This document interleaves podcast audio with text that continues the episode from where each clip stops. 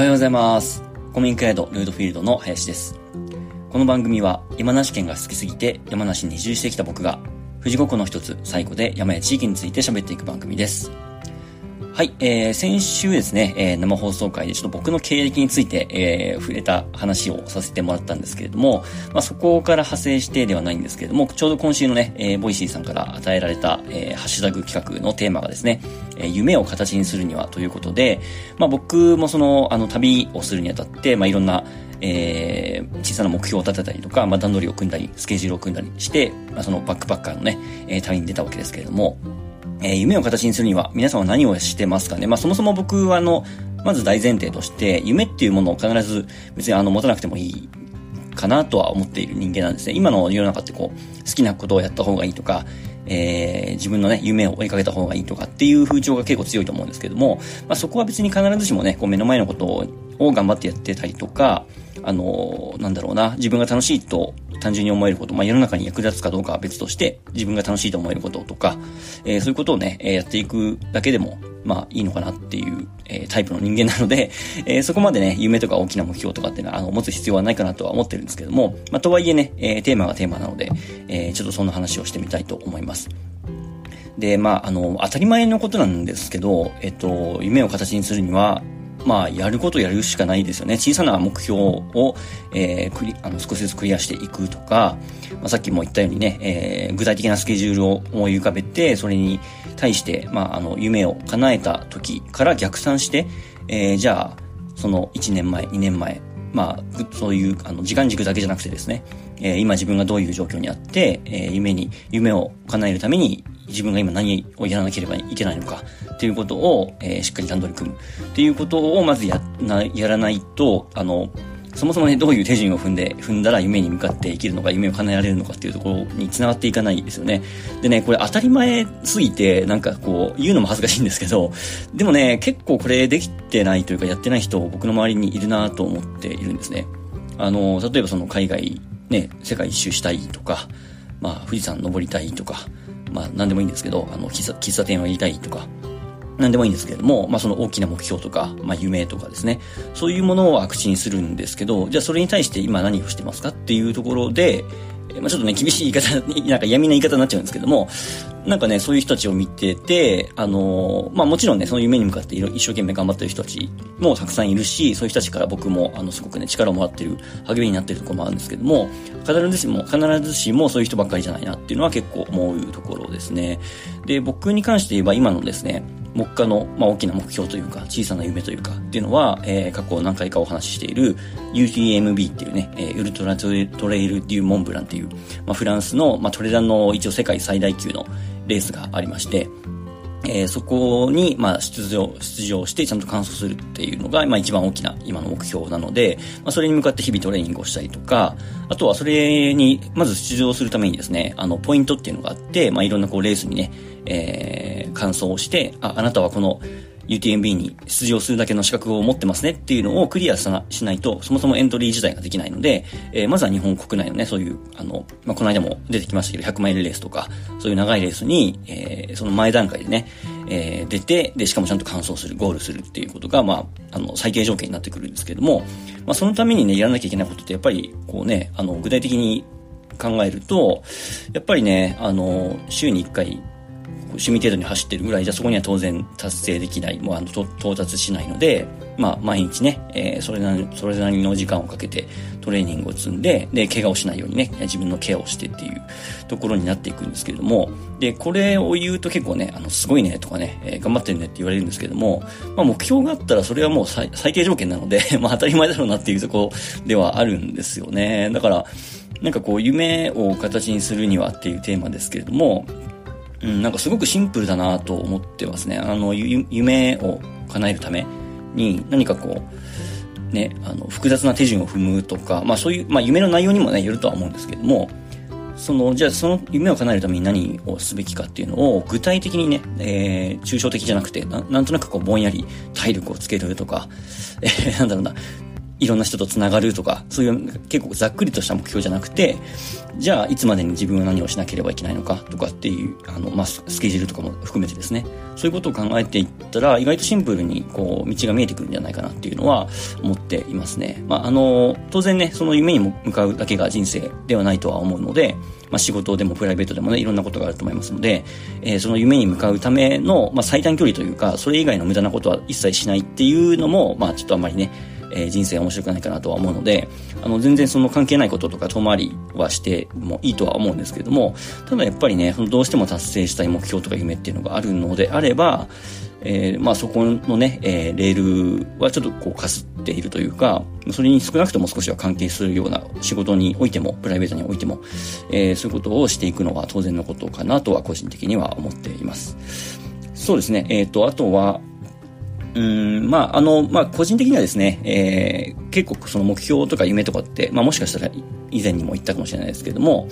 あの、自分にプレッシャーをかけるために、えー、人に結構ね、口に出して言っちゃうっていうことも一つの方法だとは思いますね。まあ僕も今こうやってボイシーでお話ししているわけですけれども、まあ、UTMB に完走するのが目標ですって、ね、えー、いろんな人にこう向けて言ってるわけですけれども、まあそう言ってね、あの、言っちゃえば、ね、なかなかやっぱりこう、口だけ人間って結構ダサいじゃないですか。だから、言った以上はやんなきゃなっていうふうにね、あのまあ、いい意味でのプレッシャーを自分にかけるっていうことにもつながると思いますので、やっぱりね、えー、まあ、そういう夢があるのであれば、目標が、達成したい目標があるのであれば、それをしっかり口に出すとか、紙に書くとか、えー、具体的に形にして、えー、ある程度周りの人にそれをね、知らせていくっていうのも、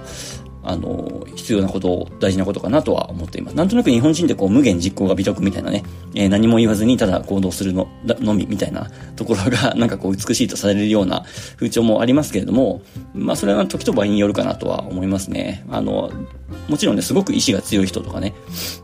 一度決めたことは絶対に達成します、あのできます、みたいな人だったらそういう方法でもいいと思うんですけれども、やっぱりなかなかね、人のメンタルとかね、あの、そういう、なんていうかな、やる気的なところっていうのって、そんなに強い人ってね、少ないと思いますので、まあ僕もやっぱりね、えー、そんなに強い人間でもないですし、なので、そうですね、あの、人に言ってしまうとか、えー、紙に書いてしまうとか、で、自分の中でもしっかり計画を立てて、えー、やる気がない時でも、えー、実行できるような何かを用意して、用意しておくとかね、えー、そういったことが大事になってくるのかなと思います。はい。で、えー、ちょっと明日からですね、えー、先日のその、えー、僕の経歴の中で、ちょっと旅のね、えー、思い出について触れたところがあるので、えー、そのあたりをね、え、少し、え、お話ししていこうかなと思っております。はい。まあ、とはいえ、あの、チャンネル名が山と湖と私なので、まあ、ただね、え、単純に海外旅行の思い出をだらだら話すだけではなくて、まあ、そのチャンネル名に、まあ、少し合わせて寄せてというか、え山だったり、湖だったり、そういうところの、えー、絡めたお話、まあそういうアプローチでのね、えー、旅の思い出の語り方っていうのも、まあ僕もあんまり今までそういえばしたことなかったなと思って、えー、面白そうなので、ちょっとそういった形で、え、山とか湖に絡めて海外旅行の思い出っていうのを、ちょっと明日からお話ししていきたいと思っております。ボイシーでお話した内容や西湖についてのご質問などはコメント欄か SNS の DM で随時お待ちしております。このラジオが面白いと思っていただけたら、いいねと SNS でのフォローもぜひ、えー、SNS でのシェアもぜひよろしくお願いします。それではまた明日お会いしましょう。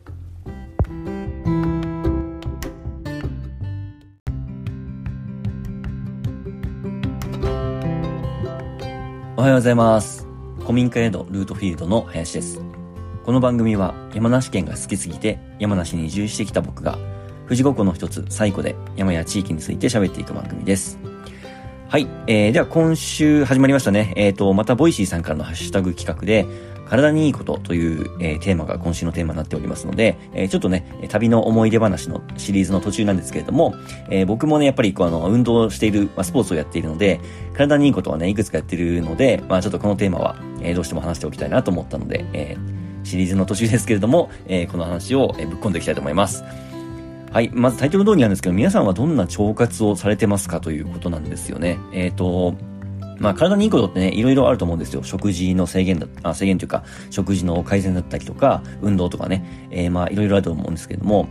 最近僕がですね、やっぱボイシーで、いろんな、あの、まあ、管理栄養士さんとか、いろんなね、あの、食事の、えー、ことを発信されている人の話を聞いていると、やっぱりね、こう、腸内環境を整えるっていうことが健康になる上で、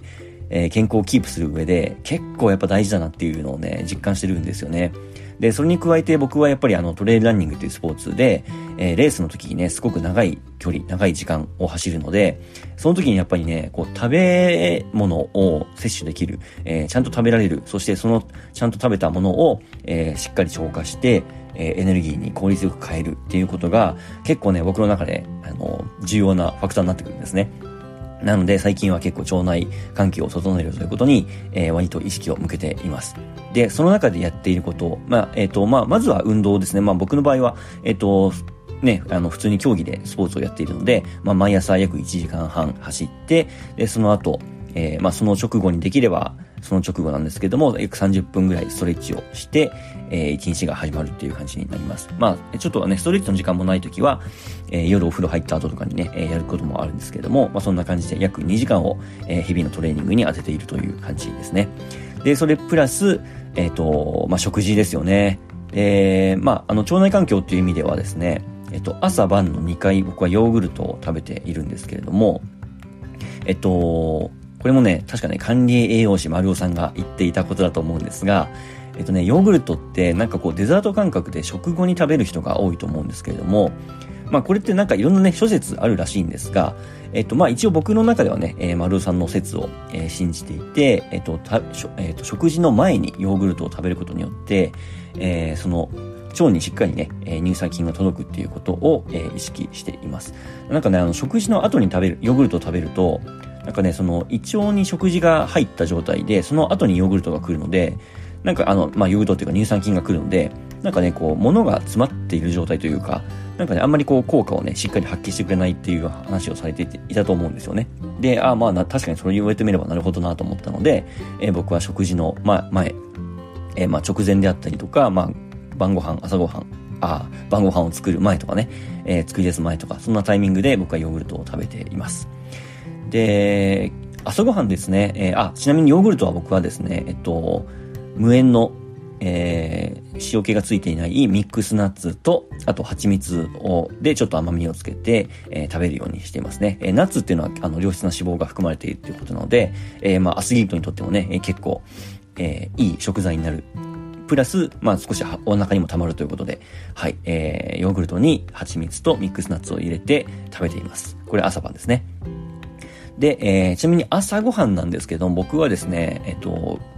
物心ついた時というか、あの、しっかりね、朝のご飯を食べるようになってから、えっと、3年前ぐらいまでですね、ずっとこう、朝はご飯派だったんですよ。えー、パンだとお腹空いちゃうので、まあ、ご飯と味噌汁と、えー、漬物ととかね、えー、卵とか納豆とか、しっかり結構がっつり食べる。朝からもう1合ぐらい、1合以上食べる人だったんですけれども、えー、ちょっとこのね、トレイルランニングっていうスポーツを始めて長い距離を走るようになって、えー、いろいろね、えー、まあ、自分なりにも、まあ、勉強というか、えー、調べて、まあ、自分に合うものっていうのを探していった結果ですね、3年前ぐらいから僕がやっているのが、バターコーヒーなんですね。あの、まあ、一時ちょっと流行ったので、ね、えー、聞いたことある方もいるかと思いますけれども、あの、グラスフェットギーっていうね、まあ、ギーっていうのはそのバターみたいなものなんですけれども、まあ、ほ、ほぼバターと思っていただいて大丈夫だと思います。え、僕もあんまり違いはよくわかってないです。で、グラスフェットっていうのは何かっていうと、その、えっ、ー、と、牛さんですね。あの、乳牛ってこう、いろんなこう、人工的な飼料を食べて、えー、育って、で、牛を、まあ、あの、乳をね、絞られてると思うんですけれども、グラスフェットギーっていうのは、本当にあの、牧草だけ、草だけを食べて育った牛さんの、えー、まあ、ミルクを、えー、使って作ったバターですね。えー、そんなものがあって、で、そこにですね、MCT オイルっていう、まあちょっと特殊なオイルがあるんですけれども、えー、それを入れて作るのが、えー、バターコーヒーというものになります。で、僕の場合はあの、もう MCT オイルがね、あの、その、ギーの中に入っている、バターの中に入っているものを買っているので、まあその、バター的なものをコーヒーに溶かすだけっていう感じなんですけれども、えー、それとさっき言ったヨーグルトを毎朝取るっていう生活をですね、もうかれこれ3年ぐらいやってますね。はい。まあ、それが一応僕が体に気をつけていることか、体にいいこととしてやっていることかな。まあ、あとは当然ね、日々の食事の中で、えっ、ー、と、まあ、食品添加物がたくさん入ったものを食べないとか、なんで、まあ、僕はファーストフードとかね、まあ、土地柄ちょっとね、あんまり近くにないっていうのもあるんですけれども、ファーストフードとかそういったものはもうほとんど、えー、食べないですし、前回行ったのちょっと覚えてないぐらい、多分今年は1回行ったか行ってないかぐらいですかね。うん、そんなぐらい食べてないですし、まあコンビニとかでも基本は、えー、食べ物を買わないですし、あとはなんかこう、砂糖がたっぷり入ったようなお菓子とかね、えー、そういったものもほとんど食べないです。まあ、時々ね、えー、無償に食べたくなって買う時はあるんですけども、まあ、あんまり食べないかなって、あの、一般的な人のこう平均値に比べればだいぶ少ないかなっていうところですね。はい。で、これもあの、やっぱりあの、管理栄養士丸さんが言ってた 知識ばっかりなんですけども、あの、やっぱりね、砂糖とかね、お酒っていうのも、やっぱり腸内環境を整える上で結構ね、あの、阻害要因になるというか、えー、腸内の環境が悪化する原因になるらしいんですね。なので、まあ、お酒もともと結構僕好きで、まあ今でももちろんあの飲むには飲むんですけれども、だいぶ量は減ったと思いますね。うん、まあ時々ね、えー、お友達と飲む時とかはね、まあそこそこ飲みますけれども、最近ではもうね、あの、田舎の、あの、周り誰もいないようなところに一人暮らし、あの、古民家に一人で住んでいるので、お酒も一人であんまり飲むっていうことも減りましたし、うん、あとはそう、さっき言ったみたいにお菓子っていうのもね、あんまり、えー、取らなくなったと思います。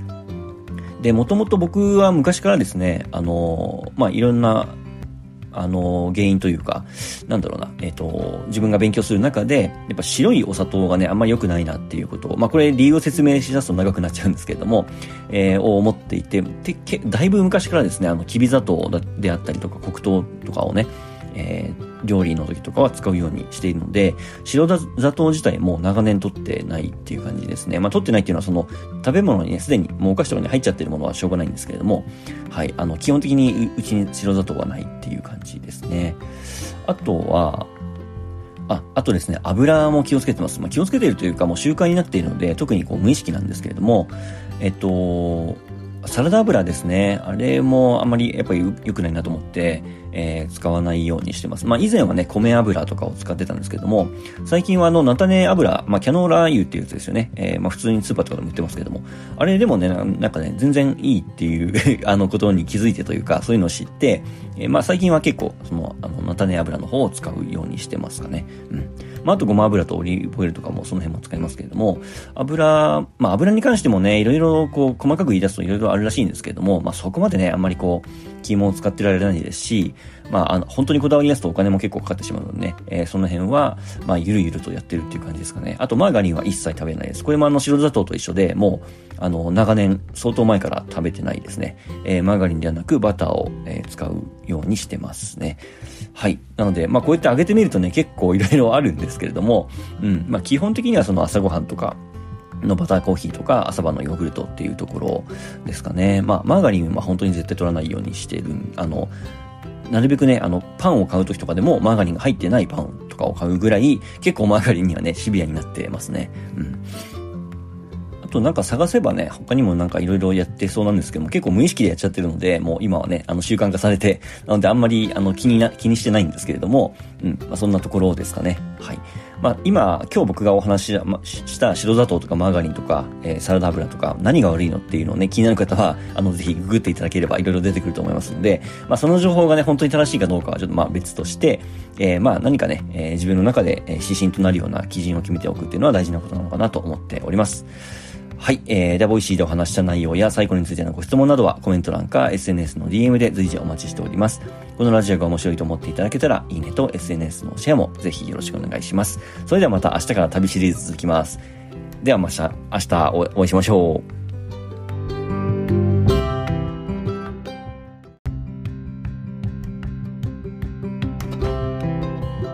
おはようございます。古民家宿ルートフィールドの林です。この番組は山梨県が好きすぎて山梨に移住してきた僕が富士五湖の一つ西湖で山や地域について喋っていく番組です。すみません、先週の土曜日ですね、本来であれば朝の6時に配信される予定だった、えっと、先週木曜日のね、えー、生放送収録回がですね、えー、ちょっと僕の多分、あの、スマホのトラブルで、えっと、配信がちょっと遅れてしまいまして、えー、土曜日のお昼に配信を、え、しましたので、もしまだ聞かれてない方はね、え、ぜひ聞いてみてください。はい。というわけで、えー、最近はですね、僕の海外旅行の時の、えー、思い出話シリーズをずっと続けていたんですけれども、まだ続いてるんですけれども、えー、今日またですね、ボイシーさんのハッシュタグ企画で、え、買ってよかったもの2021というテーマでお話をしたいと思います。で、えっ、ー、と、皆さんはですね、今年1年振り返ってみて、まあちょっとまだ早いですけれども、えー、買い物について何か思い出ありますかね？えー、これはいい買い物だったなとか、えー、あれは失敗だったなとかね、なんかいろんな印象があると思うんですけれども、えっと、まあ買い物ってね、いろいろあると思うんですよ。まああの、よくお金の使い、使い方でね、えー、浪費と消費と投資とかって言いますけれども、えー、まあその中でもね、僕は今年、まあ自分がお金を払ったっていう意味においてはですね、まあ僕のリスナーさんだったら、えー、もう耳にね、タコができるぐらい、えー、聞かされてると思いますし、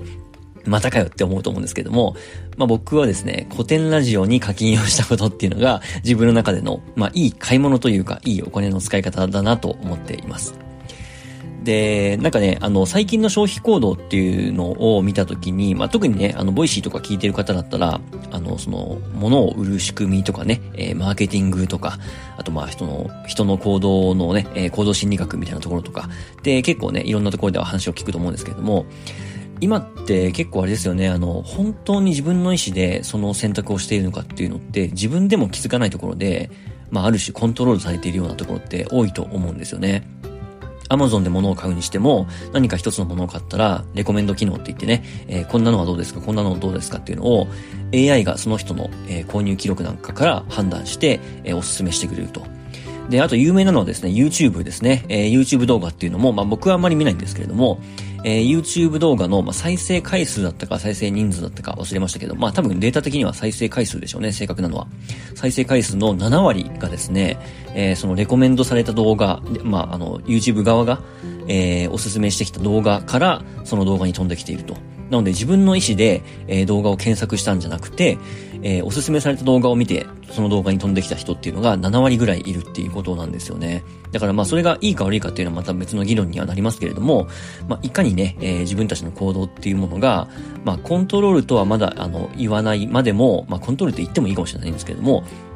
だいぶね、いろんな要因にこう影響されているっていうことですよね。で、当然その企業っていうのも、まあ何か物を売るとかサービスを使ってもらうっていうことのために、その消費者行動っていうのをね、分析してデータを貯めて、データサイエンスとかで、えー、そのね、えー、どういう、えー、広告の打ち方をしたらとか、どういうタイミングでとかね、えー、いろんなことを考えて、その消費者行動っていうのを、の、まあ、ある程度こう影響を及ぼしていくっていうのが、まあ、今のマーケティングだと思うんですけれども、そう考えるとですね、本当に100%自分の意思でお金を払っていることっていうのは何なのかっていうのをね、結構考えてみると、深いテーマなんじゃないかなと思っています。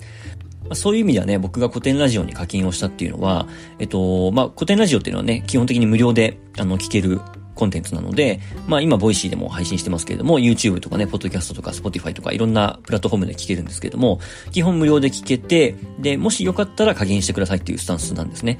で、まあもちろんね、その有料サポーターになったらなったで、その有料サポーターだけの特典っていうのは、あの、あるんですけれども、まあ、僕はですね、結果的にそれを知って、あの、もともとね、課金するつもりで、えー、有料サポーターになったら、あ、そんな特典もあるんだっていうのを後から知ったタイプなんですね。で、結構ね、その、古典ラジオの有料サポーターになってる人って、そのパターン多いんじゃないかなと思うんですけれども、まあ要はその、えー、特典目的でサポーターになってないってことですよね。で、古典ラジオっていうのは、まあ、ご存知の方もいると思いますけれども、あの、株式会社古典っていうところが、まあ、世界史のデータベースを作るという事業目的のために、その広報も、広報活動として古典ラジオっていうのをね、やってるんですよね。で、その、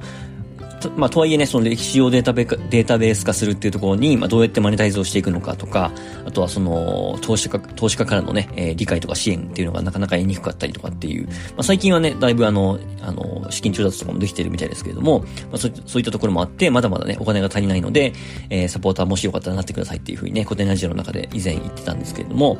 はい。で、古典ラジオのね、リスナーさんの中で、その有、有有料サポーターになっている人って、確かね、1、2%、3%ぐらいかな、えー、だったと思うんですよねな。なので、まだまだ、ほとんどの人は無料で聞いてるっていう感じなんですけれども、やっぱりね、その、そこには、やっぱこう、自分の意思っていうものが、あの、大きくね、えー、影響していると思ってるんですね。あの、僕が払いたいから払っているっていう、払う必要は特にないけれども、えー、僕が自分の意思で、えー、この企業を応援したいから、そこに自分のお金を費やしますっていうことですよね。で、こういうお金の使い方って、最近近ね、意外とこう減ってきてるんじゃないかなって思うんですよね。例えば当たり前のように、まあ、我々人間はこう毎日物を食べて生きてるわけですけども、その当たり前のものを食べるっていう行動ですら、何を自分が食べたいのかっていうのは、まあそのね、いろんなこう街を歩いてて飲食店があったりとか、まあ、スーパーをの中でね、えー、何を買おうかなって悩んでる時に、その商品のパッケージとかお店の看板とか、そういったところですごくこう影響を受けるわけじゃないですか。何にもこう、何何もないこう無の状態で、あ、今日これ、今これ食べたいなって思うことも、まあ、あるにはあるとは思うんですけれども、結構その周りの要素っていうのにね、影響を受けていると思うんですよね。なので、あの、まあ、そのね、今回のテーマの買ってよかったものっていうことですけれども、本当に自分にとって何が良かった買い物なのかっていうのは、結構ね、振り返ってみると、本当に自分がそこにお金を払ったその価値はあるのかっていうのをね、えー、結構ね、あの深いテーマなんじゃないかなと思うので、えー、ぜひね、えー、まあ、もうすぐ1年の終わりですし、え、振り返ってみるのもいいんじゃないかなと思います。で、やっぱりそのお金を払った価値っていうのは、あの、まあもちろんね、社会的な定義っていうのもあると思いますけれども、自分で結構ね、その辺の価値って変えられるというか、まあ人によって変わると思うんですよね。あの、1000円でランチをするにしても、その1000円分っていうのは、その食べた量なのか、栄養素なのかっていうところだけじゃなくて、やっぱりそこに、まあ、た例えば友達とえー、そのランチに一緒に行って、えー、そこで楽しい会話をしたっていうのも、そのランチの1000円の価値の中に含まれると思いますし、えっ、ー、と、あとはそうですね、えー、自分がそのお金を払った企業っていうのが今どうなっているのか、その企業が何か社会的にいいことをしているとか、まあ誰かの役に立っているっていうことであれば自分が払ったお金っていうのも多分払った以上の価値は持つんだと思いますし、なのでそのあたりにもね、えー、自分が払ったお金っていうのがどういう自分にとって意味を持っているのかとか、えー、その自分が払った後にそのお金がどういうところに使われているのかっていうのをちょっとね、えー、時々振り返ってみるといろんなことに新しくこう気づけるんじゃないかなと思っています。はい。えー、ぜひね、えー、まあ、買ってよかったもの2021というテーマなので、多分ね、 Voicy さん的にも今年を振り返ってっていうテーマがそろそろあの多くなってくるんじゃないかなと思いますので、はい、1年の振り返りに、えー、自分の使ったお金の使い道なんかも、えー、振り返ってみるのはいかがでしょうか。ということで、えー、明日からまた旅の思い出シリーズの続きに、えー、行きたいと思います。 Voicy でお話した内容や最後についてのご質問などはコメント欄か SNS の DM で随時お待ちしております。このラジオが面白いと思っていただけたら、いいねと SNS のシェアもぜひよろしくお願いします。最近本当にですね、えっ、ー、と、いいねとか、えー、コメントをですね、いただける機会が増えまして、えー、多分ね、この喜びはリスナーの方々にはあまり伝わってないと思うんですけれども、本当にあの、いいねが一つ、えー、いただけるだけで、コメントを一件入れていただけるだけで、えー、非常にテンションが上がりますので、このね、えー、 Voicy を続けていくモチベーションにもなりますので、はい、ぜひ今後ともよろしくお願いします。というわけで、また明日お会いしましょう。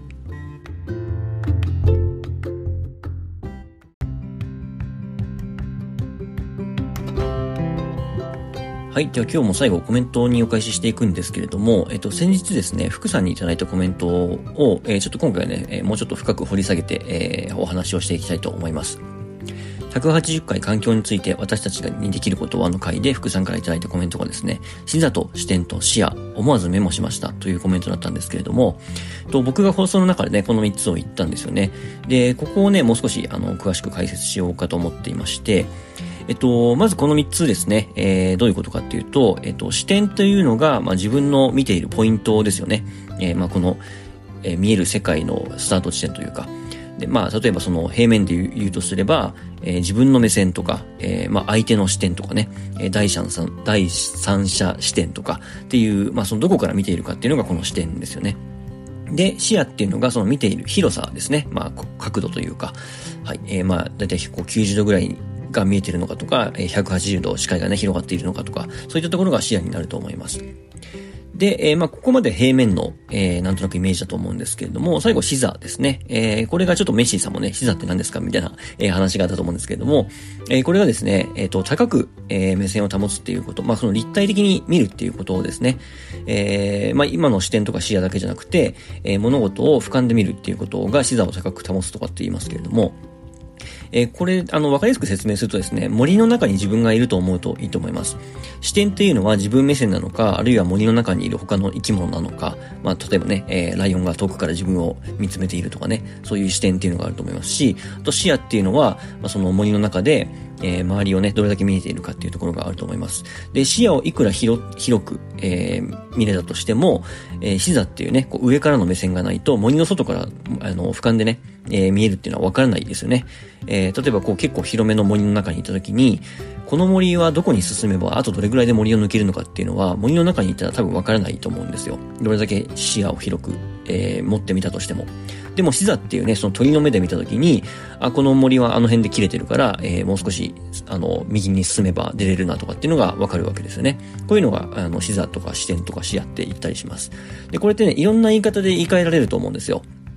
と、例えば、具体と抽象っていう言葉がありますね。えっと、この間のメッシーさんのお話の例で言うと、えっと、森の中にね、ゴルフ場があるっていうことで、えー、逆に生物多様性が保たれてる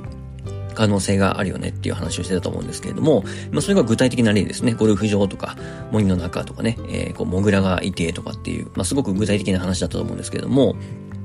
これを例えばですね、抽象度をこうグッと上げて、上げるとすると、何かこう、ごちゃごちゃした密集したところにポカンと空間が空いていると、それによって、えー、よりそのあたりの、まあ、エコシステムっていうね、まあ、生態系に限らずですけれども、まあ、いろんな仕組み構造っていうのが、えー、逆に多様化されていく可能性があるよねって言えると思います。で、えー、この作業がですね、すごく大事で、まあ、よくね、具体と抽象の行き来が、行き来が大事ですとかっていう話をよく聞くと思うんですけれども、と、今ですね、こう、抽象レイヤーを1個上げましたよね。抽象度を高くして、えー、密集しているところの空間っていう話をしましたけれども、で、これだけだと、抽象度をね、上げると、まあ、本質的なところに近づきはするんですけれども、逆に、えっ、と、ちょっとぼんやりしてしまって、何かこう、えー、他のものにね、転用するっていう時に、え、それだけだとね、なかなかイメージがつかみづらいっていうところがあるんですね。で、逆にさっき言ったゴルフ場の例っていう、まあ、すごく具体的な例だと、それはそれで、その状況とかね、その場所とか、その時のタイミングとかで、えー、決まっている部分が大きいので、その具体的な話をさらに他の具体的な例に転用するっていうのはまた難しいよねっていう話になってくるわけですけれども、一度その具体的なものを抽象と、抽象度をぐっと上げて、えー、物事を俯瞰してみたときにですね、その一回抽象化したものをさらに、えー、別のところに転用して具体化する、まあ、おろすみたいな感じのイメージだと思うんですけれども、そういうことをすると、えー、いろんなことが、がえー、結びつけて考えられるよねっていう話なんですね。えっと、ちょっとわかりづらいと思うので、えー、また説明しますと、最初にゴルフ場の具体例がありましたよね。森の中にゴルフ場があると、だだっ広い芝生のような感じで、えー、生物の多様性が逆に上がるんじゃないかみたいな議論があるっていうのが具体的な例です。で、えー、抽象度を上げた話っていうのが、えー、何かごちゃごちゃした密集しているところに、えー、ポカッとした、ポケットというかね、え、空間があることによって、えー、新たな刺激がそこに、えー、生まれたりとか、えー、逆にね、えー、そこに、えー、新しい仕組みっていうのが生まれてきたりするのではないかっていうのが、これ抽象度を上げた、えー、例ですよね。で、この抽象度を上げた例をさらに他のものに転用して具体化するとするとですね、えー、例えば、えー、先日の話も、その同じ回の話でも出ましたけれども、これを都市設計っていうところに置き換えてみたときに、やっぱりその都会のね、えー、ごちゃごちゃ、ごちゃごちゃした高層ビル群の中に、まあ、ポコッとこう公園とかがあったりすると、えー、この間の話でもあったように、えー、そこが、えー、まあ、新たなね、えー、都会におけるいいろんなこう生物のえー、住処になったりとか、あと人々の憩いの場になったりとか、あと場合によってはその防災っていう意味でもそこが避難場所になったりとかっていう、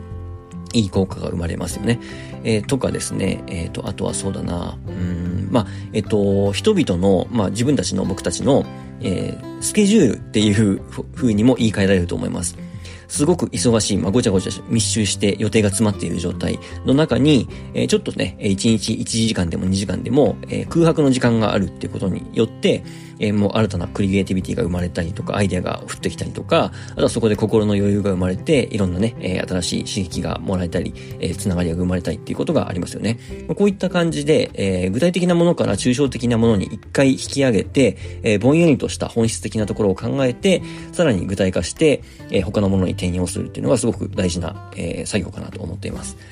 あとは、そうですね、日本の脳の話で言うとですね、まあ、農学の脳ですね。えっ、ー、と、画剣、利剣、利剣の剣っていうもの、えー、三剣っていうんですけども、えー、こういうのがあったりします。これジャパネット高田の社長がよく言ってる話ですね。確かそういう本も出していたと思いますけれども、えっと、画剣っていうのはその脳の舞台に立っている演者の視点ですね。えー、で、えー、利権っていうのが離れる、見るって書きますけれども、えー、そのお客さんから見た、えー、目線がその利権っていうものです。で、えっと、利権の権っていうのが、その離れる権の利権のさらに権なので、えっと、画権と利権そのさらに上空から、えー、最初の話で言うと死座っていうところになると思うんですけれども、えー、上空から舞台と客席を見ているっていうね、えー、そうそういった視点、あと人によってはね、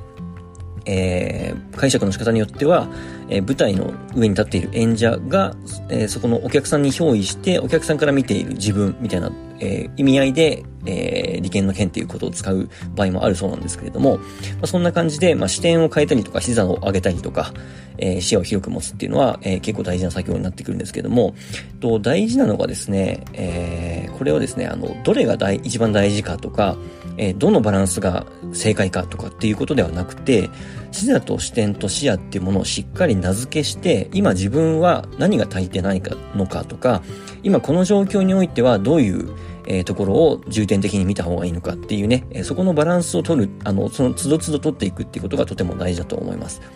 具体的な話ばっかりしていて、